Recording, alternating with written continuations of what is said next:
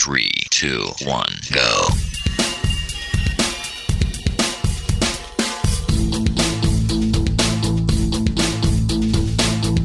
Enredando, la informática que se escucha.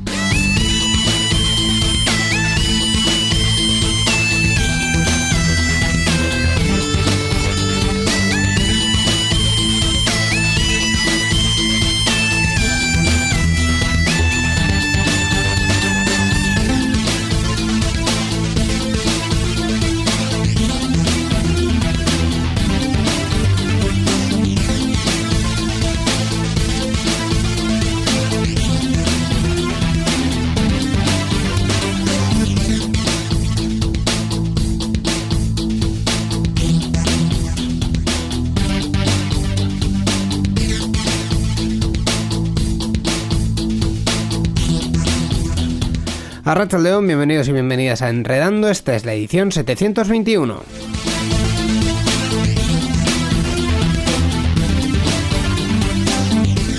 Hace dos semanas el programa pasado tuvimos invitado y esta vez pues tenemos un programa con las secciones eh, habituales, con estas nuevas secciones que hemos puesto en marcha esta temporada, ¿verdad, Miquel? Sí, así es. Hola, ¿qué tal? Íñigo Sendino. Muy bien. Saludos pues, a todos los oyentes. Encantado también de, de, estar por aquí, de hacer un nuevo programa, una nueva edición de Enredando.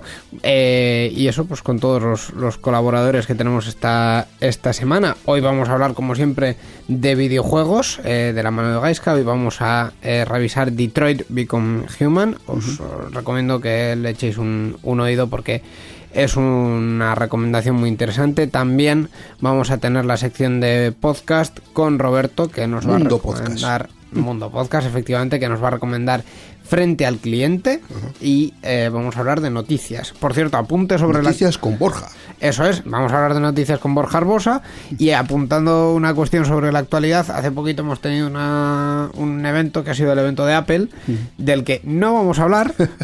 porque lo vamos a hacer la semana que viene. El, bueno, el, el próximo, próximo, programa, ¿verdad? Estamos, de semana, sí. estamos preparando algo vamos, ahí, ¿no? Vamos a traer un invitado especial, que una persona que sabe mucho de este tema de Apple.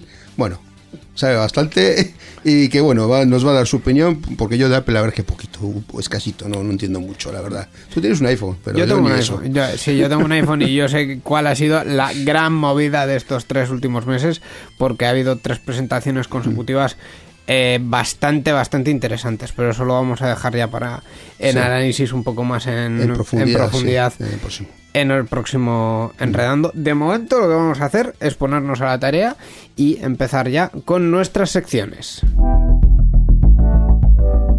Participa con nosotros en Enredando. Envía tus mensajes al email oyentes@enredando.net o a través de nuestra página web en www.enredando.net. También estamos en Twitter. Sigue al usuario Enredadores. Esperamos tus comentarios.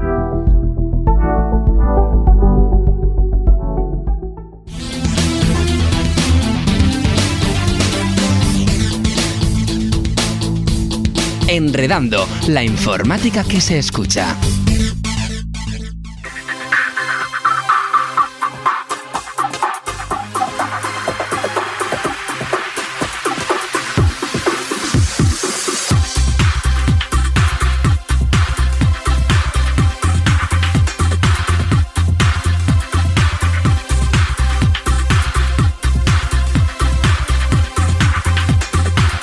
Abrimos ya la sección de la recomendación de videojuegos que nos trae Gaiska Carmona y para ello necesitamos a dos, dos cosas. Eh, bueno, habitualmente tres. Miquel ya está, entonces... No, Aquí, sigo estando, no me he marchado. No, no, le necesitamos específicamente, pero para la recomendación del videojuego de Gaiska Carmona necesitamos el videojuego y a Gaiska Carmona. Y a Gaiska lo tenemos aquí. Arrachaldeón, Gaiska. Arrachaldeón, niño. Y el videojuego es... Detroit Become Human. Detroit Become Human. Muy bien. Eh... ¿De qué va? Cuéntanos. Pues es un videojuego de aventura gráfica desarrollado por Quantic Dream y publicado por Sony Interactive Entertainment en exclusiva para PlayStation 4.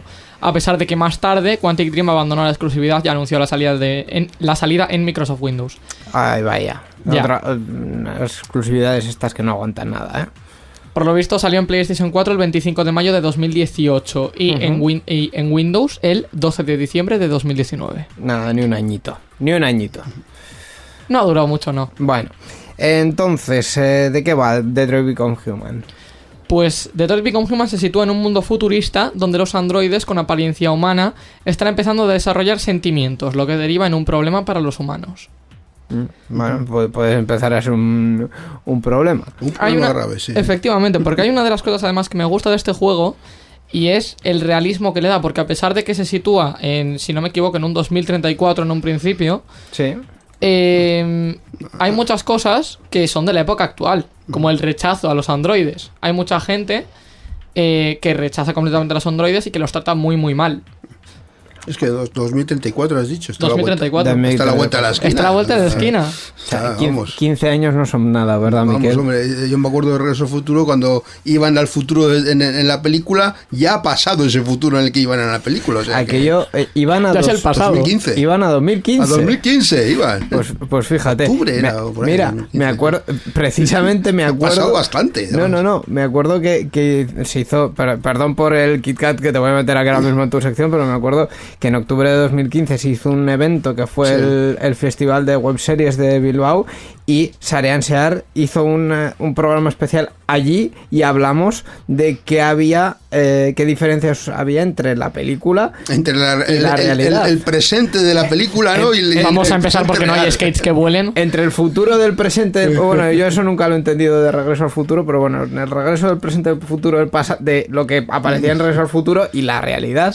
Y nos quedaba bastante todavía, ¿eh? Así que eh, esto de 2034 lo tenemos vamos, a la vuelta de la esquina. De todas maneras, sí que es verdad que es muy realista el que la gente trata muy mal a los androides, igual que los móviles, pero en lugar de un móvil, un robot. Hombre, a ver, hay, Imagínalo. Gente, hay gente que trata mm, bastante mal incluso a las personas. Entonces, ya con la versión tecnológica que hay en algunos sectores, a mí mm, me, me- me- me creo totalmente que, que, vamos, si vas a gritar a alguien que te llama por teléfono, ¿por qué no puede ser un androide al que gritas? ¿Sabes? El Por problema ejemplo. es que los androides tienen reglas muy estrictas. Y si tú a tu androide le dices que, eh, yo que sé, que le están pegando y le dices que no haga nada, el androide no puede hacer nada.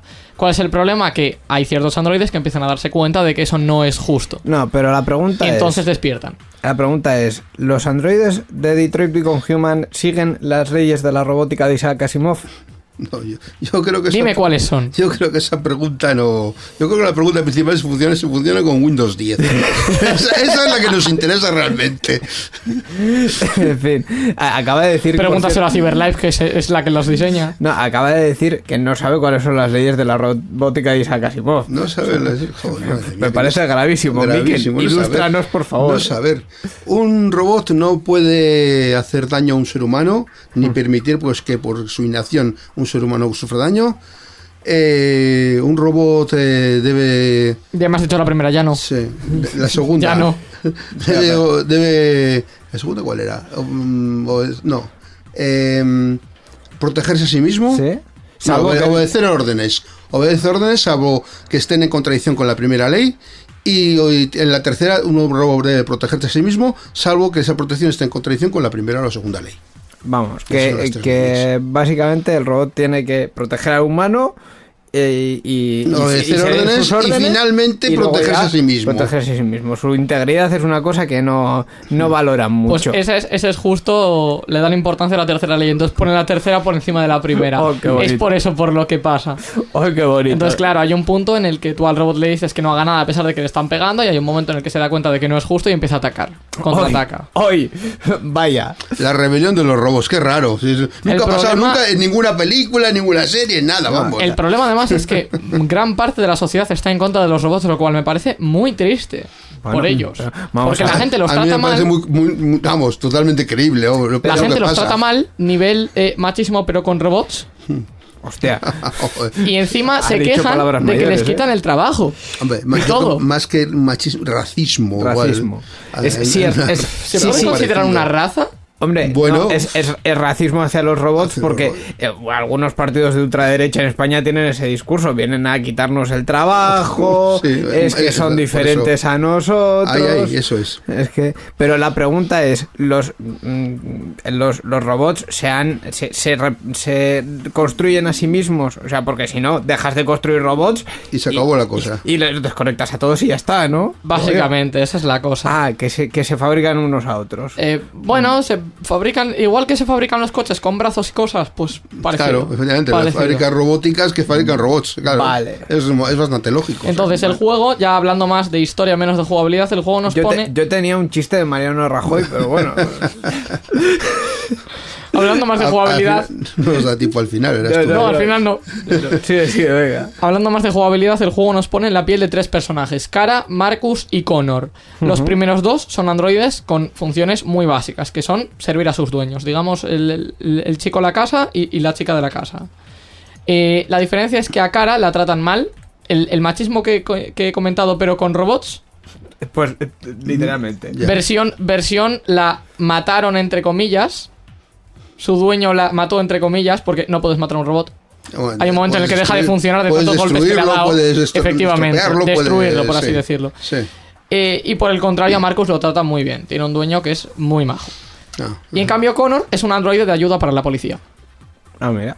Y el jefe de la policía no le gustan los androides. Qué bonito.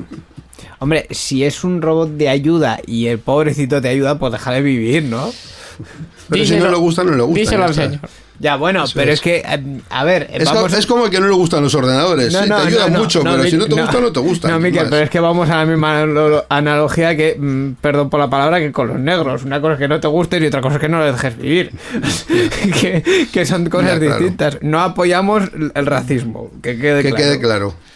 Pues Continúa. este es un juego de decisiones, las cuales afectarán a la historia y a la búsqueda y la búsqueda de pruebas, objetos, etc. será crucial a la hora de desbloquear conversaciones, porque las conversaciones son lo que te permite avanzar más o menos o tener más éxito o menos en, en cierta misión.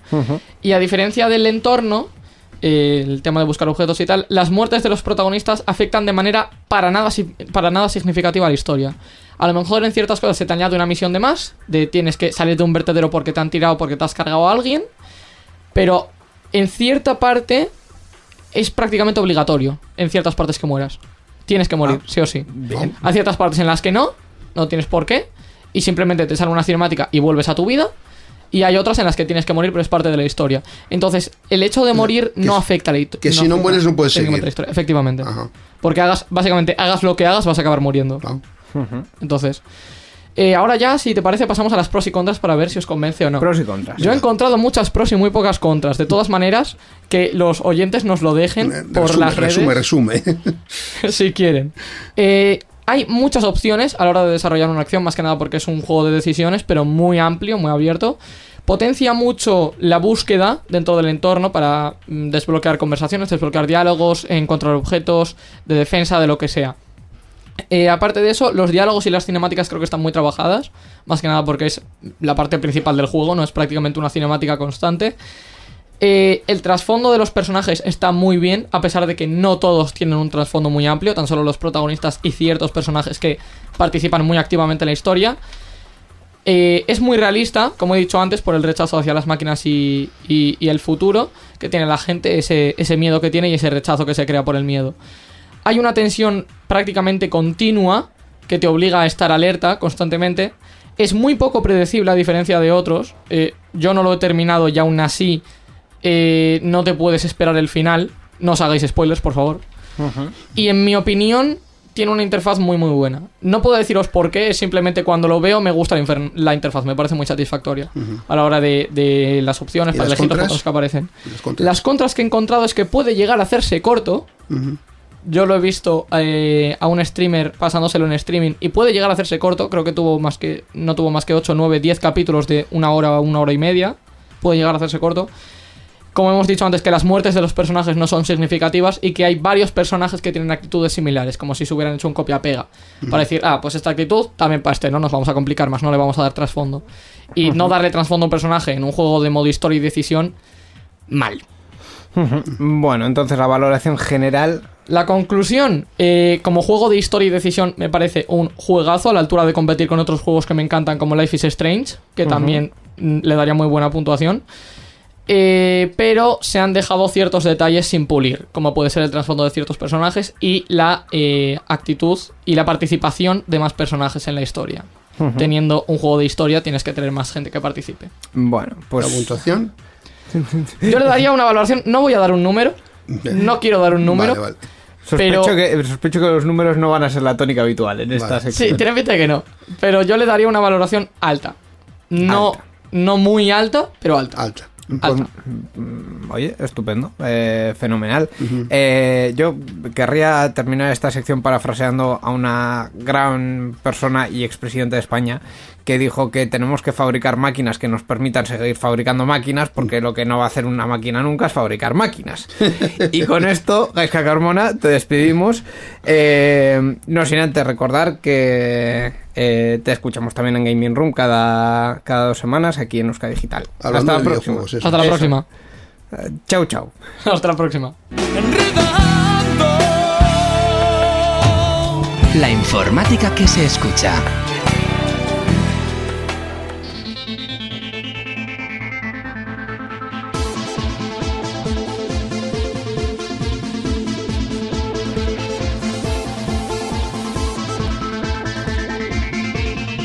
Y con esta sintonía, pues ya entramos en la sección de podcast de esta edición de Enredando. Mundo Podcast. Efectivamente, que mm, como siempre, pues eh, va a ser y es, de hecho, desde hace dos programas, la segunda, la segunda sección que hacemos en, en Enredando en orden, digamos. Me estoy liando mucho, así que voy a ir Sí. directamente a presentar a realmente el importante de este asunto, que es eh, nuestro eh, colaborador y miembro de Orbitra. ojo, segunda vez que lo digo mal, ¿eh? En- en- en- en- Órbita.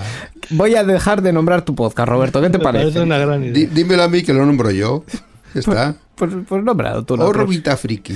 Perfecto. Pues eh, Roberto Arrachaldeón, Arracha León, buenas tardes. Hola Roberto. ¿qué podcast nos traes esta vez? Pues mira, esta vez os traigo un podcast un poco distinto. Y es que se trata de un podcast que se llama Frente al Cliente. ¿Mm? Y, y mira, te voy a decir, eh, según su, su lema, su, su tema, diría que es, es un podcast para camareros, dependientes y cajeros que están frente al cliente. No parece algo muy como para recomendar, ¿no? Bueno, eh, siempre hemos dicho, mucha, eh, sobre todo hablando de podcasting, que en el podcasting tiene que haber de todo Hay y hay de todo mucha variedad. de todos temas. Entonces, este mm, también es un podcast que nos puede interesar. ¿Nos puedes contar un poco más de quién lo hace, por ejemplo? Sí, eh, el podcast, eh, quien lo lleva es José, el camarero, el camarero oscuro, suele decir alguna vez, porque en el logo sale la figura de Darth Vader, eh, en el logo de- del podcast. Y aparte de eso, poco os puedo decir más, porque es muy celoso de su intimidad.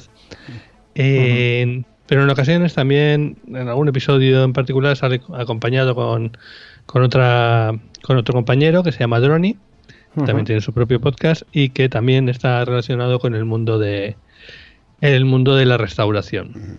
Eh, el tema de este podcast, lo, importante es que es un podcast de No sé si conocéis el término, yo creo que no, no estoy seguro de dónde sale. Sí, yo sí, yo sí lo conozco y te puedo decir de Pues yo dónde no, así que me lo puedes explicar entre los dos. Os lo explico. Eh, Andreu Buenafuente, cómico, y Berto Romero, su sidekick de toda la vida, eh, tienen un programa de cadena ser que se llama Nadie sabe nada y mm, a la hora de contar anécdotas de la vida contrajeron el término y lo llamaron vivéctotas. De ahí viene, el, no sé si es original, pero la referencia más clara que yo tengo sobre la palabra vivéctotas viene de ahí. Ah, Pues sí, sí, es muy posible. Yo, yo sabía que lo había oído, pero no, no sabía de dónde. Y el caso es que es eso. O sea, al final este podcast está conformado principalmente por experiencias adquiridas eh, durante la vida profesional de, de José y con el trato directo con el cliente. No sé si habéis visto la película Clerks, pero el trato directo con el cliente da para mucho. Sí, no, no lo he visto, pero sobre el trato directo con el cliente podemos hablar eh, un, un cierto tiempo, pero bueno, en este caso vamos a dejar que sea José el que, el que nos hable. Sí, eh, otro ejemplo de un tipo de podcast similar sería el podcast de Gitpollas. Pero bueno. Eh, ¿Pero qué ha volviendo- dicho? ¿Pero qué ha dicho? Ah, no, yo no nos, tengo la culpa de que pusieran ese nombre. no nos digas palabrotas, que este programa es para todos los públicos. para todos los públicos. Si estamos en el Eso es infantil. Efectivamente. Bueno, volviendo al, al podcast que, que hablábamos hoy. El podcast entonces eh, habla de, de experiencias, de situaciones eh, que tienen que ver con, con la restauración, pues con, con el restaurante, cómo nos comportamos en un restaurante. Los clientes, Y- somos portamos los clientes, ¿no? No, el- Los no- clientes- no, no, no los camareros, ¿no? Los clientes, Ah. los camareros, también, nos eh, desvela un poco de los entresijos de lo que hay por detrás, Ah, ¿no? de, de muchas de las cosas que a lo mejor muchas veces damos por supuestos, pero que no, no son tan, tan, tan claras o tan, sí, sí. tan así. Y bueno, por ejemplo, eh, el podcast además eh, se creó en el 9 de diciembre de 2019, o sea que apenas lleva un año, Ujú. no, no llega. Y en todo este tiempo, claro, le ha pillado por en medio un- una cosilla que ha pasado. Eh, Una cosa como se que llama como pandemia o así, Sí, ¿no? nada, una, cos- una cosita mínima. Nada. Entonces, una de las cosas que, que ha ocurrido es que, eh, bueno, para empezar, poco antes de, de que nos confinaran, eh, en uno de los episodios, él comentaba que esto podíamos preocuparnos en el momento en que cerraran los bares. Si cierran los bares es cuando tenemos que preocuparnos, porque al final, en este país en el que estamos, eh, los bares son muy importantes. Y efectivamente, pum. Y exacto, ya, a los cuatro días cerraron los bares. Sí, sí. Ya, Entonces, ya. bueno, eh, eh, por ahí eh, tuvo, tuvo, se apunta un punto. Y por otro lado, claro, todo este tiempo lo que ha conformado, a lo mejor sin querer, pero es un reflejo de la crisis que está pasando en la hostelería. Porque ha relatado tanto los momentos de antes, eh, los momentos en que se acercaba la, la situación de pandemia, y los momentos de después, con Claro. la tímida eh, La- la- apertura y la la, situación actual. La que- limitación de aforos y todo eso también, claro. Claro, y un poco el futuro que, que ven, que lo Sí. ven un poco oscurillo. Pero bueno. Y luego, eh, otro episodio que me gustaría recomendar ¿Mm? es eh, un episodio que es el episodio que más me ha hecho ahorrar este año. Y es que eh, es lo que tiene el podcast, es que a veces pues hablas de cosas que no tienen que ver con lo que en principio sueles hablar. Y dedicó un episodio a hablar de las tarifas eléctricas. Claro, él tiene bastante experiencia, por un lado, en el restaurante, por lo visto también lleva todo ese tema y bueno, conoce un poco, pero él habló para los particulares. Estuvo explicando todas las diferencias y la- el tema de la tarifa de precio voluntario, pequeño consumidor, etcétera. Bueno, el caso es que mm, después de escuchar ese podcast, mm, yo por lo menos, eh, pues me puse a revisar la factura y dije, pero demonios, si, si me están cobrando de más. Sí, y podemos decir que el podcasting ahorra dinero. Sí, además es una cuestión bastante habitual que llevamos mucho tiempo con nuestra compañía eléctrica y bueno, pues no nos planteamos ni revisar el contrato, ni ver qué nos están cobrando, ni siquiera qué precio, porque hay muchas veces en las que eh, tenemos más eh, potencia contratada de la, de la que necesitamos que eso es uno de los gastos de la factura y, y- y muchas veces también que estamos pagando el kilovatio hora a un precio superior al del mercado. Eh, si alguien ha conseguido que su tarifa esté muy por debajo del mercado, pues buena suerte, pero normalmente Milagro, eso es un en, en las tarifas eh, más habituales y que son como a precios fijados o cerrados, suele ser algo más que el, que el precio del mercado. Ujú. Pues sí, y este tipo de cosas son las que comenta José y es lo que, eh, en cierta manera, es lo que nos da el podcasting, ¿no? Aprender, descubrir, disfrutar. Eso es, eh, además de temas tan variados como la atención cara al público o cuando nos da por hablar de otros temas, también el precio de la electricidad. ¿Dónde podemos encontrar este podcast frente al cliente? Bueno, pues en los sitios habituales, en eh, Apple Podcast, Google Podcast, eh, etcétera. Y si queremos contactar con José, lo podemos hacer a través del Twitter, eh, arroba frente al cliente, Que puede ser la mejor forma de llegar hasta, hasta el podcast. Pues esta la recomendación de este mes frente al cliente, un podcast sobre eh, atención al público. Eh, gracias Roberto, nos vemos en un mes. Nos vemos el siguiente mes. Hasta la próxima.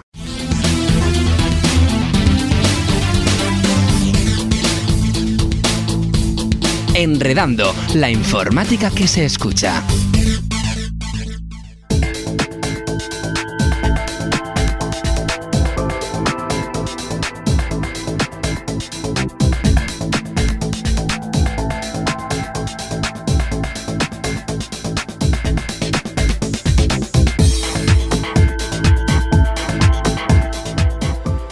Y una vez ya hemos eh, escuchado la recomendación de Mundo Podcast, pues vamos con la noticia sobre GNU Linux de este, de esta, eh, esta sí que es de este programa, porque esta sí que es la sección, una de las dos secciones que tenemos en todos los programas. Oye, Miquel, una cosa, ya que hemos recuperado esta cosa de las secciones y tal, ¿no recuperarás lo de la nueva versión de Firefox? o sea, esa no, porque además esa no, no tenemos programas suficientes, porque es, yo creo que eh, tendríamos que hacer un programa diario para poder Diario. cada, cada prueba versión de Firefox, porque sale mucho, muy a menudo. Hace poco nada, hace nada me actualiza a mí, así que Vaya, pues, pues mira, ya los navegadores no son lo que eran. cuando ya no son Firefox- noticias más bien. Cuando Firefox pasaba de la versión 2 a la versión 3, a- a- era una gran noticia Eh, y tal, ya nada. se- setenta y tantos, setenta y algo. Como lleva Chrome, por va- irá por la 80 y pico. Setenta y tantos creo que va el Firefox, no me acuerdo ahora mismo. eh. Es igual, para cuando vean escuchar igual este programa, a lo mejor ya, ya, va- ya llevamos de 100, así que Bueno, cualquier caso, eh, lo que sí que hay nueva versión y de la Mm. que vamos a hablar son de los sistemas operativos, ¿no? eso sí, de las distribuciones. De distribuciones vamos a hablar. En concreto, pues que tenemos disponible la nueva Ubuntu. Está disponible desde octubre, lo que pasa que en octubre al final se nos pasó y como esto lo publican también a finales de octubre, Sí. pues entonces, pues bueno, eh, yo quería más, tam- también quería probarlo un poquito también para poder hablar de, de ella, pues mm, vamos a hablar de eso, de que está disponible esta nueva Ubuntu, la versión 2, mm, 20, perdón, 20.10, Groovy Gorilla. Groovy Gorilla, pues es, mm, como decía, a finales del pasado mes de octubre, Canonical lanzó la que es a día de hoy la última versión disponible de esta popular distribución con el nombre de Groovy Gorilla. Parece ser que este gorila maravilloso, que se traduce eso en el sentido de emocionante, maravilloso, emocionante, no trae demasiadas novedades respecto a la versión anterior. Bueno, aunque sí trae De- algunas. Bueno, demasiadas no, pero algunas sí. ¿no? Algunas sí trae, sí, como son el kernel Linux en su versión 5.8, el entorno de escritorio Genome 3.38. También cabe destacar el estreno de NF Tables como nuevo backend predeterminado para cortafuegos, la integración de Active Directory en el instalador del sistema y las nuevas versiones de paquetes como pueden ser eh, OpenJDK 11, Firefox 81, mira, 81 de Firefox, Thunderbird 78.3.2, LibreOffice 7.0.2 eh, entre otros. Otra novedad que trae este lanzamiento es que se trata de la primera versión con soporte pleno para la Raspberry Pi 4. Hasta ahora, la unión de Ubuntu y Raspberry Pi se había centrado en las ediciones de servidor de la distribución. A partir de ahora, Ubuntu Desktop se podrá instalar en Raspberry Pi 4 como corresponde, siempre que se cuente con más de 4 GB de RAM. Y bueno, eh, de todas maneras, quien siga prefiriendo instalar Ubuntu Server puede seguir haciéndolo en, en su Raspberry Pi, pues como estaba haciendo hasta ahora, ¿no? Pero ahora está hasta otra posibilidad de utilizar también la versión de escritorio de Ubuntu en esta nueva versión, la, la 20 la 20.10, para poder instalarla en una Raspberry Pi 4. Mm. Ahora estaba pensando, por cierto, eh, una de las cosas que, que más me ha llamado la atención de, de la noticia es el entorno de escritorio Genome 3.38. Ubuntu no hizo en su momento un entorno de escritorio suyo. Su- Unity, sí, Unity. pero sigue teniendo la, la posibilidad Pero- de instalarlo. pero- no, pero lo mataron, ¿no? O al final Ubuntu no mató a Unity. ¿o Eh, yo es que no utilizo el- la, la Ubuntu, Ubuntu original. Yo me voy a un escritorio LXD en la llamada Lubuntu. Entonces, claro, ahí cambiando la letra del principio, añadiendo una letra al principio, ahí tenemos diferentes tipos de escritorio. Pues eso, el, el Subuntu con una X delante es con el escritorio XFC, la Kubuntu es con el escritorio KDE. Entonces, pues claro. Yo no, me, no puedo decirte si, existe o no, porque hace mucho que no veo una Ubuntu a palo seco, por llamarlo de alguna manera, y no sé qué escritorio lleva ahora, la Tú- verdad. Tú sabes quién sí sabe todo en esta vida y en este mundo, ¿verdad? ¿Eh? ¿Quién es? Google. No, no, la Wikipedia. También. Efectivamente, en Google 2000 sabe mucho, pero la Wikipedia sabe más, ¿no? Sí, efectivamente, en 2017 Ajá. dijeron que nada, que Unity nada. fuera, ¿no? Ah. Me he quedado yo en 2017, pero efectivamente. Yo es que ya digo que como hace tanto que no veo una, un Ubuntu a palo seco, porque yo siempre utilizo la, la Ubuntu, me gusta en el escritorio el XD, que es el que trae la, la Lubuntu, L Ubuntu, con la L delante. Pues esto es como Sí. retrotraernos 10 años hacia atrás. Eh, bueno. Ya mm, eh, Unity lo dejaron atrás y ahora han vuelto a Genome, Genome. como debe ser. Sí, bueno. En también fin. es cierto que Genome tuvo una época un poco que estaba así como quilicolo, no actualizaba las actualizaciones que hacían eran un poco raras y tal, no les gustaron mucho y yo creo que sacaron es por eso este Unity. Pero yo creo que Genome ha vuelto a ponerse las pilas y por eso yo creo que han vuelto también. Entre, entre que el trabajo que les daba mantener el Unity y que Genome ahora pues está bastante potable, pues eh, han vuelto a él. Es- esa es mi impresión, por en concreto, ¿no? Bueno, pues esto es la nueva versión de Ubuntu, la 20.10 que ya está disponible, el Groovy Gorilla. Y como siempre también eh, la noticia de GNU Linux. Eh, que- no, me falta una cosa decir a los oyentes, eh, la página web de Ubuntu para poder descargar Ah, esta distribución. Y la dirección es muy sencilla, es ubuntu.com. Ah, es sencillísimo. Facilita, facilita, más fácil imposible. Con B, no hay Vs, no hay nada, ubuntu.com. Eso es. Y hablando de páginas web, tenemos que recordar también las del patrocinador de esta sección, las de, la del Group. El GLUC es la asociación en Vizcaya de usuarios de GNU Linux que se dedica a promover el uso del software libre tanto en el ámbito público como en las empresas y usuarios particulares. Y tiene su página web, por supuesto, gluc.bet, eh, gliv.b y latina z. La informática que se escucha.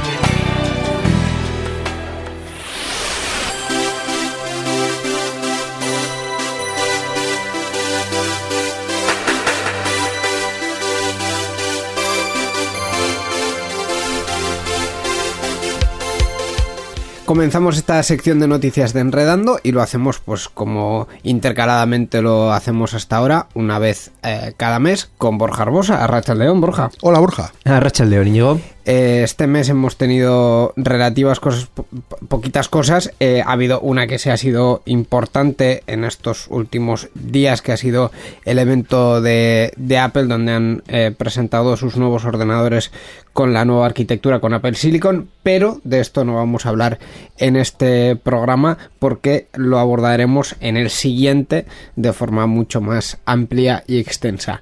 Dicho esto, vamos con las noticias eh, de esta semana, de estos últimos días. Y vamos a. Hoy estamos, la verdad, muy prácticos, ¿verdad? O sea, vamos a comentar cosas como para la vida diaria de la gente. Esperemos que así sea, sí.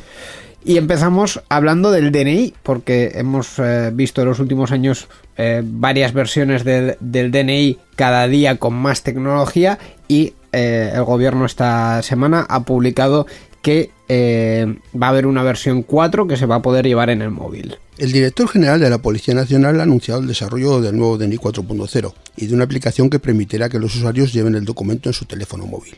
El proyecto, financiado por la Unión Europea, cuenta con una dotación de 25 millones de euros, de los cuales 6,5 millones irán destinados al desarrollo del DNI 4.0, DNI Express, inclusión de tabletas en la, expedición de documentos, pago de tasas mediante TPVs y la aplicación de DNI en el móvil, la aplicación, esta aplicación que va a estar en el móvil.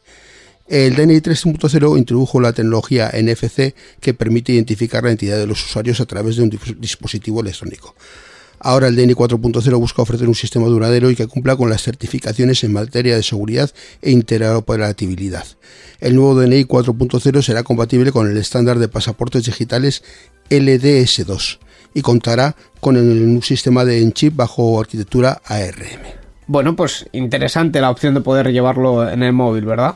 Pues sí, la verdad es que no es la primera vez que vemos algo así. Ya sabemos que, por ejemplo, este año conocimos que la DGT sacó una aplicación con la cual, pues de la misma forma, más o menos uno ya podía tener su carnet de conducir integrado en una aplicación en el móvil e incluso llegaron a decir que al principio dije, no, no, no, pero va a hacer falta el carnet físico, esto va a ser una ayuda y al final acabaron diciendo que esto ya directamente sustituía al carnet físico. Es decir, que en el caso de que nosotros tengamos un certificado de identidad eh, del Estado, en este caso, pues un clave o un FNMT, ya podemos tener directamente nuestro carnet en el móvil. Un paso más, espero, para que podamos ya prescindir de la cartera dentro de nada.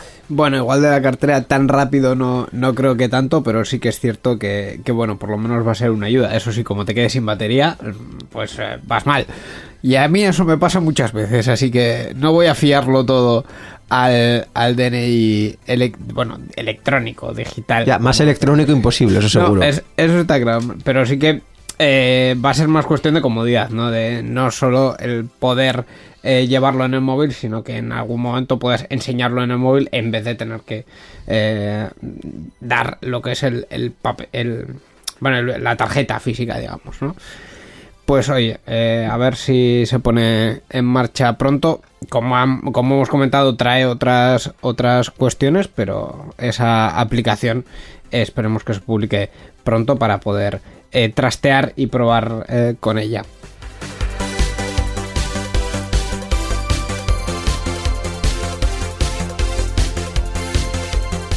Vamos con otra cuestión muy común y muy cotidiana. Hablamos de WhatsApp y es que eh, finalmente, después de tantos años que hemos visto en otras aplicaciones esta característica, WhatsApp ha anunciado que los mensajes van a poder desaparecer tras 7 días. Durante los últimos meses, WhatsApp ha ido probando duraciones diferentes eh, para este tipo de mensajes que caducan y finalmente la compañía ha elegido los 7 días como una duración correcta para estos mensajes, eh, para que estos mensajes pues desaparezcan. Para poder usar la función es necesario activarla manualmente. Así, una vez tengamos activada la función, todos los nuevos mensajes que enviemos desaparecerán tras 7 días. La activación de la función se hace en cada chat, por cada chat, ya sea individual o en grupo. Sin embargo, en los grupos serán los administradores los que decidan si se activa o no la función. Es importante tener, tener en cuenta que los mensajes desaparecerán a los 7 días independientemente de si el receptor los ha leído o no. Esto último que decía la noticia también es importante, ¿no? Se, eh, desaparecen a los últimos, a los siete días, el receptor los ha ya leído o no. O sea que Sí, sí, la verdad es que si te dejan en, en visto ya está bien que digas, bueno, pues ya a partir de ahí ya me responderás o no me responderás. O incluso decirte, pues mira, justo te he leído, te iba a responder y de repente ha desaparecido el mensaje. ¿Qué ha pasado? si me dejas en visto una semana, pues ya no quiero que me respondas. Paso de ti. ¡Hala! Antes no lo has dicho, pero creo que lo que querías decir era que Telegram llevaba años haciendo esto. Ah, no quería, no quería mencionar a ninguna empresa en concreto. Ni a ninguna bueno. aplicación en concreto. No, la verdad que no. Sí que es cierto que yo a- apenas he probado algunas veces lo de los chats privados y los mensajes que se autodestruyen, que es así como los llamó en su día Telegram, pero al menos me consta que para que eso ocurriese, esa funcionalidad en Telegram, al menos los tenías que haber visto. Creo, ¿eh? Sí, sí, sí, efectivamente. Desde el momento en el que los ves tienes una cantidad de tiempo hasta que hasta que se borran en los, en los chats privados en concreto. Pero bueno, po- podemos decir que al menos para el tema almacenamiento yo creo que puede ser una buena noticia, ¿no? Que al final se te tanto esos son datos que se almacenan en el móvil y que te ocupan una cantidad. Hay gente que por ejemplo se quedaba ahora ahora ya igual no tanto que las memorias han aumentado, pero hace años la gente cuando se quedaba sin espacio en el móvil empezaba a borrar como un condenado. También es cierto que WhatsApp, por ejemplo, en cuanto ves algo, te lo descarga y además en, en el iPhone, por ejemplo, te lo mete en el carrete. Es como, toma tu contenido, tienes que verlo en todas partes. Pues no, no, WhatsApp, tranquilo, con que esté la aplicación me vale. Así que bueno, sí, es un, es un cambio que, oye, puede ser muy interesante, sobre todo para el tema de la privacidad, de que puedas enviar un mensaje que en un momento sea relevante y después ya no.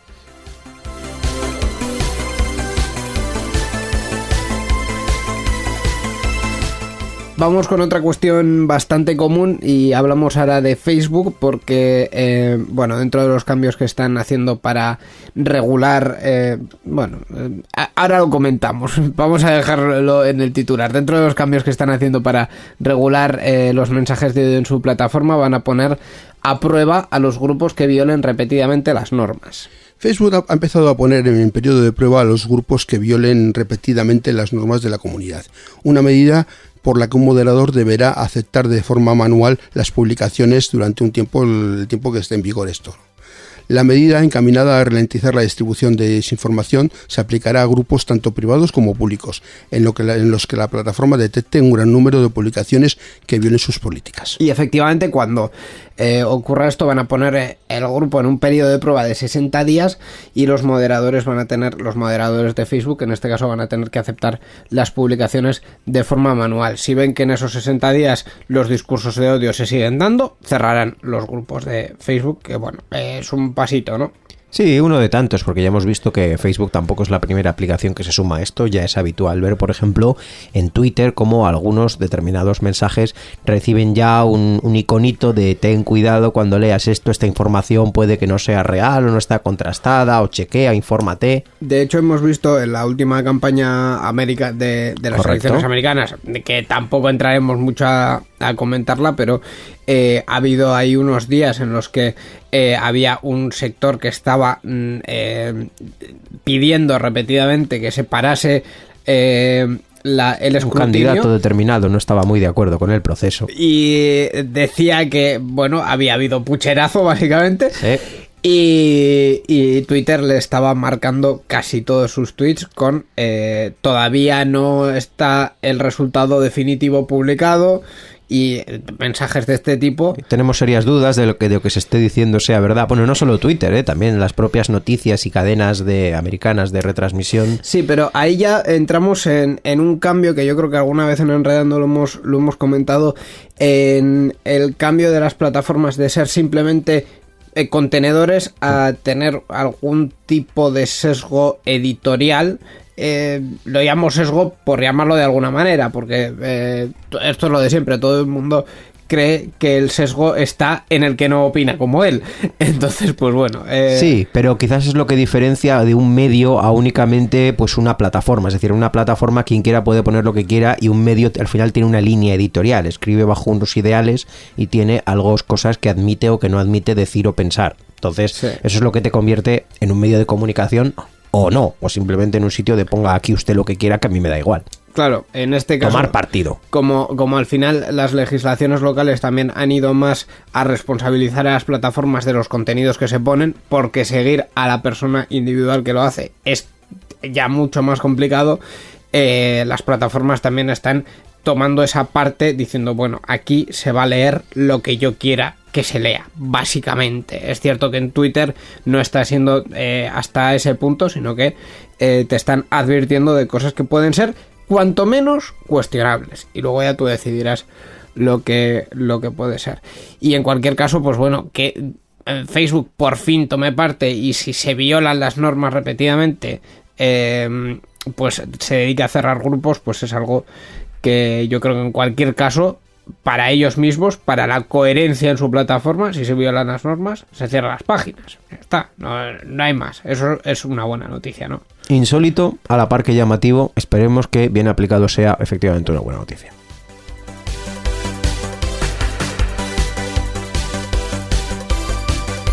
Y vamos con otra cuestión, en este caso mm, quizá un poco más eh, técnica o de empresas de telecomunicaciones, en concreto de Movistar, de la, del antiguo monopolio de, de telecomunicaciones de España que ha eh, publicado que va a acelerar el despliegue de fibra y el cierre de centrales ADSL. Movistar ha acelerado la llegada de la fibra óptica en el tercer trimestre del año, justo después del confinamiento que sufrimos en el segundo trimestre por culpa de la pandemia mundial, mundial del coronavirus, el COVID-19.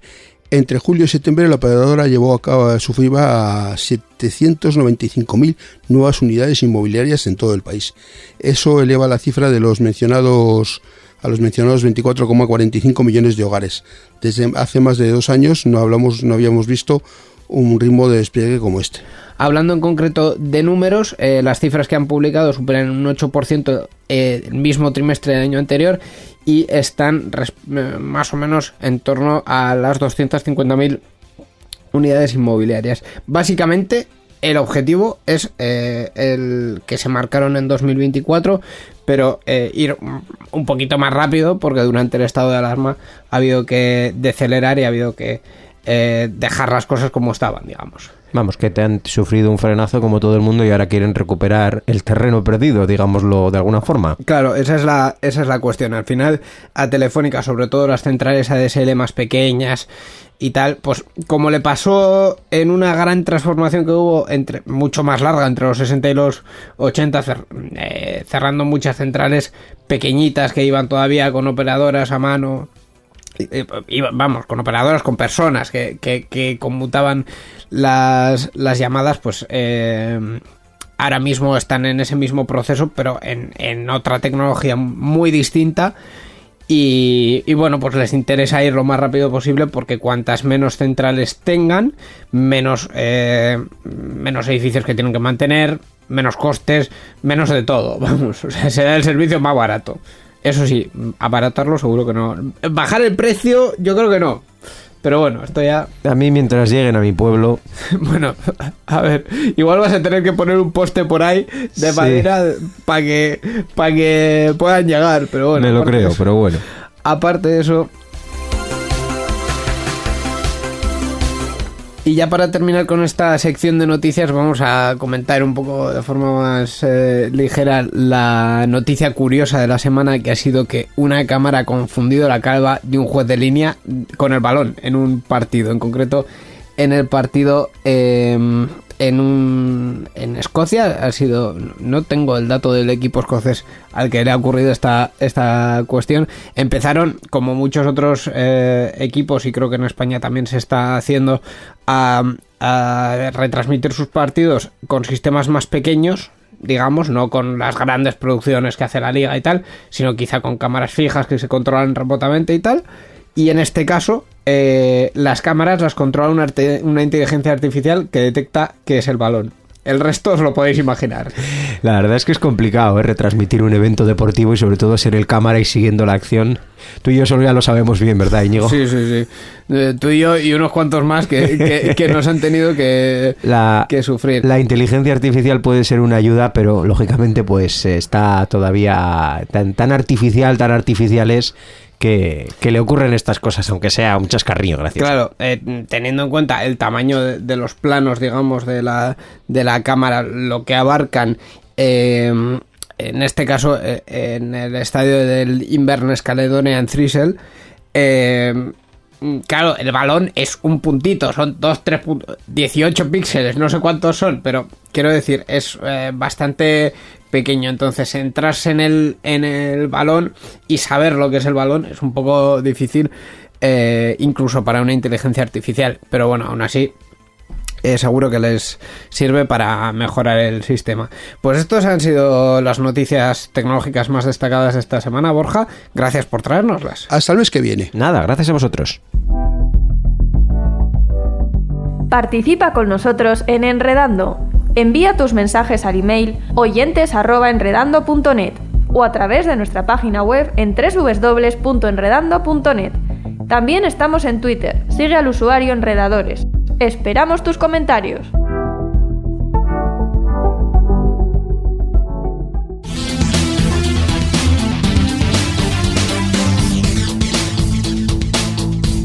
Enredando, la informática que se escucha.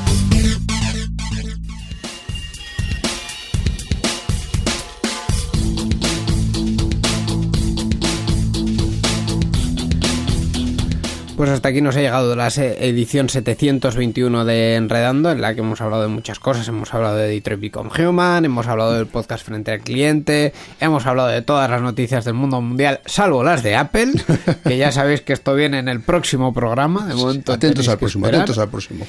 Y hemos hablado pues eh, de la nueva versión de Ubuntu también, de También, la, también. de la 20.10.